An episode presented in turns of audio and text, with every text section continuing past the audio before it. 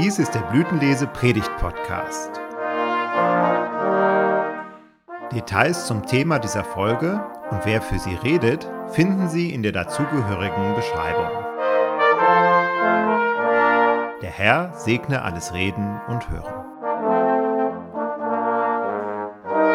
Die Gnade unseres Herrn Jesus Christus, die Liebe Gottes und die Gemeinschaft des Heiligen Geistes sei mit uns allen. Amen.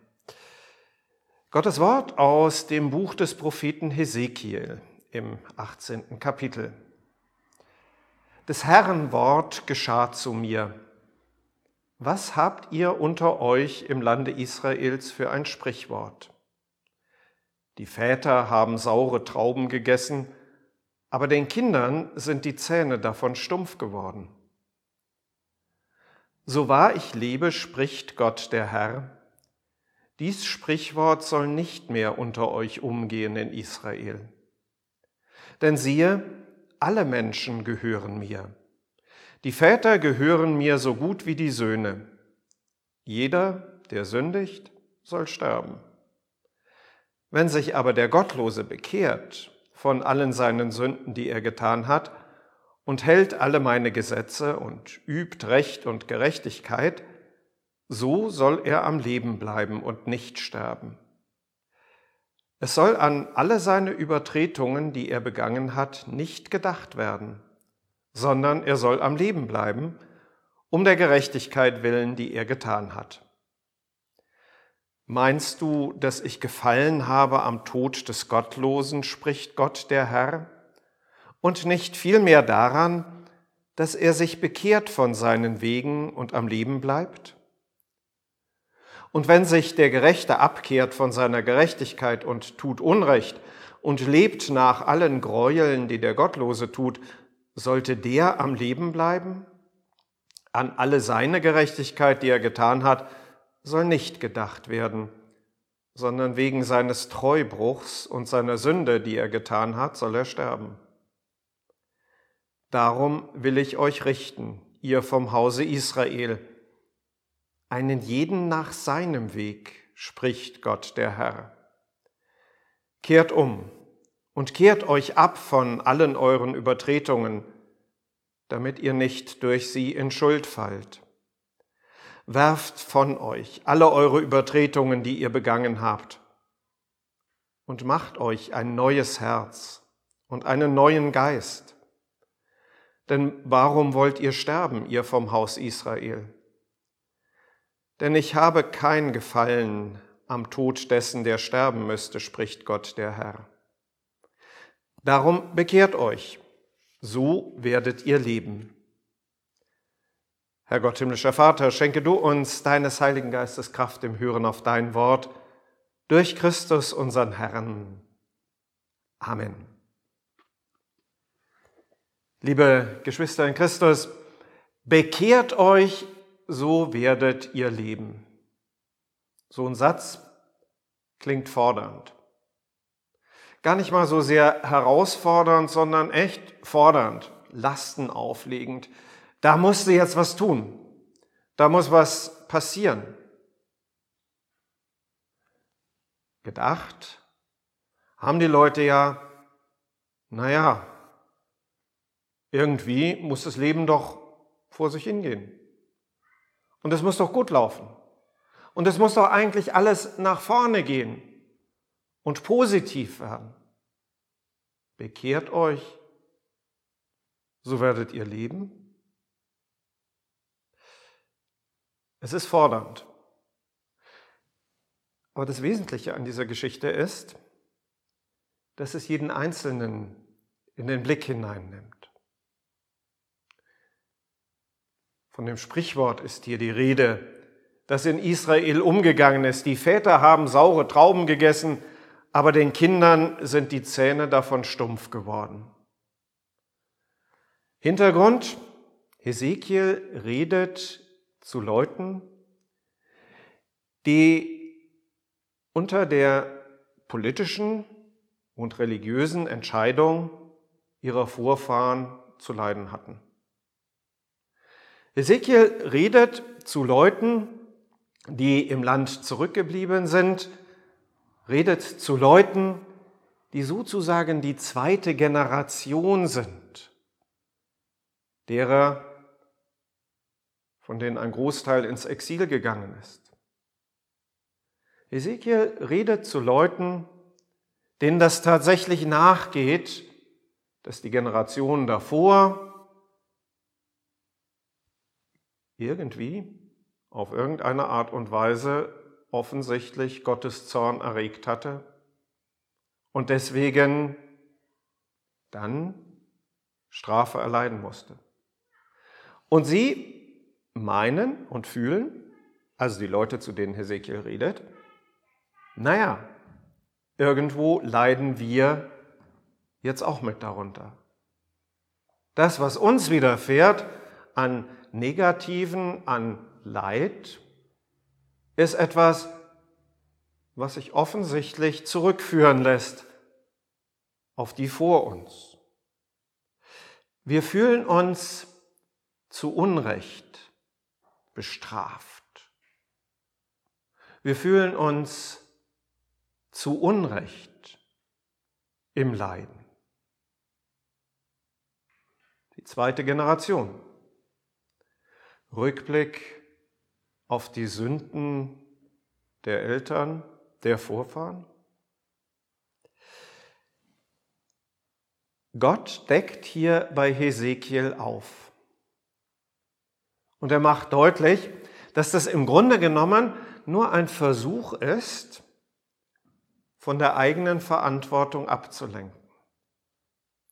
Dass es der Versuch ist, das nicht an sich selbst herankommen zu lassen dass wir Menschen solche sind, die den Willen Gottes eben nicht erfüllen, zumindest nicht in aller Tiefe.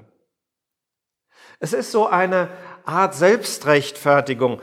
Ich kann doch gar nichts dafür. Ich bin doch gar nicht so. Und die Frage, die sich da dann direkt auch anschließt, ist die nach der Verantwortung. Wie ist das mit der Verantwortung für das eigene Handeln, für das eigene Denken, für das eigene Sein? Es geht um den eigenen Lebensweg, um das, was wir selber tatsächlich auch tun, jeder einzelne von uns. Wir sind für das, was wir tun, für unser Handeln selber verantwortlich. Und im Licht der Wahrheit Gottes, im Licht seines Gesetzes, seiner Forderungen dessen, wie der Mensch sein soll, müssen wir dann feststellen, dass wir da zu kurz kommen, dass wir es nicht schaffen, diese dann auch zu erfüllen. Umgang mit Vergangenheit. Ich mache es mal an einem Beispiel deutlich, das mir in den letzten Wochen und Monaten wieder begegnet ist, vielleicht auch, weil die Diskussion sich gerade an einem Kunstwerk bei der Documenta in Kassel noch neu entzündet hat. Wir haben einen Weg gefunden, mit der Vergangenheit von vor 70 Jahren, mit der Vergangenheit des Nationalsozialismus irgendwie umzugehen. Und es gibt ganz viele, die mittlerweile sagen, na ja, man muss das ja auch irgendwann mal ruhen lassen und zu einem Ende kommen. Wir nehmen es wahr, aber gleichzeitig gibt es eben auch so eine Art Abwälzen auf die Geschichte hin und auf Einzelne hin, die da irgendwie sich vergangen haben und da Falsches getan haben. Ich denke nach darüber, wie viel Diskriminierung, wie viel? Antisemitismus, aber eben auch Diskriminierung in anderen Bereichen gegenüber anderen Gruppen es in unserer Zeit und Gesellschaft gibt. auch? Durchaus. In Kirche und Gemeinde, wo also nicht gleiche Rechte zugestanden werden, wo Menschen zurückgedrängt werden, wo vielleicht auch nur innerlich der Gedanke von Hierarchien und Über- und Unterordnung einfach da ist.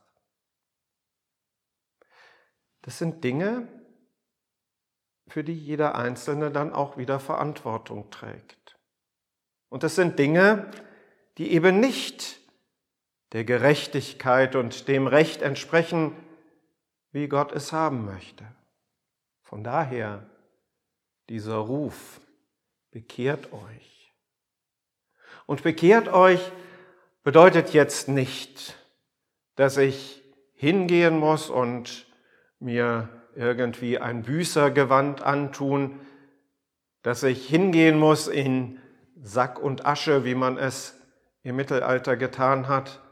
Es bedeutet, dass ich mir dessen bewusst bin, auf welchem Weg ich bin.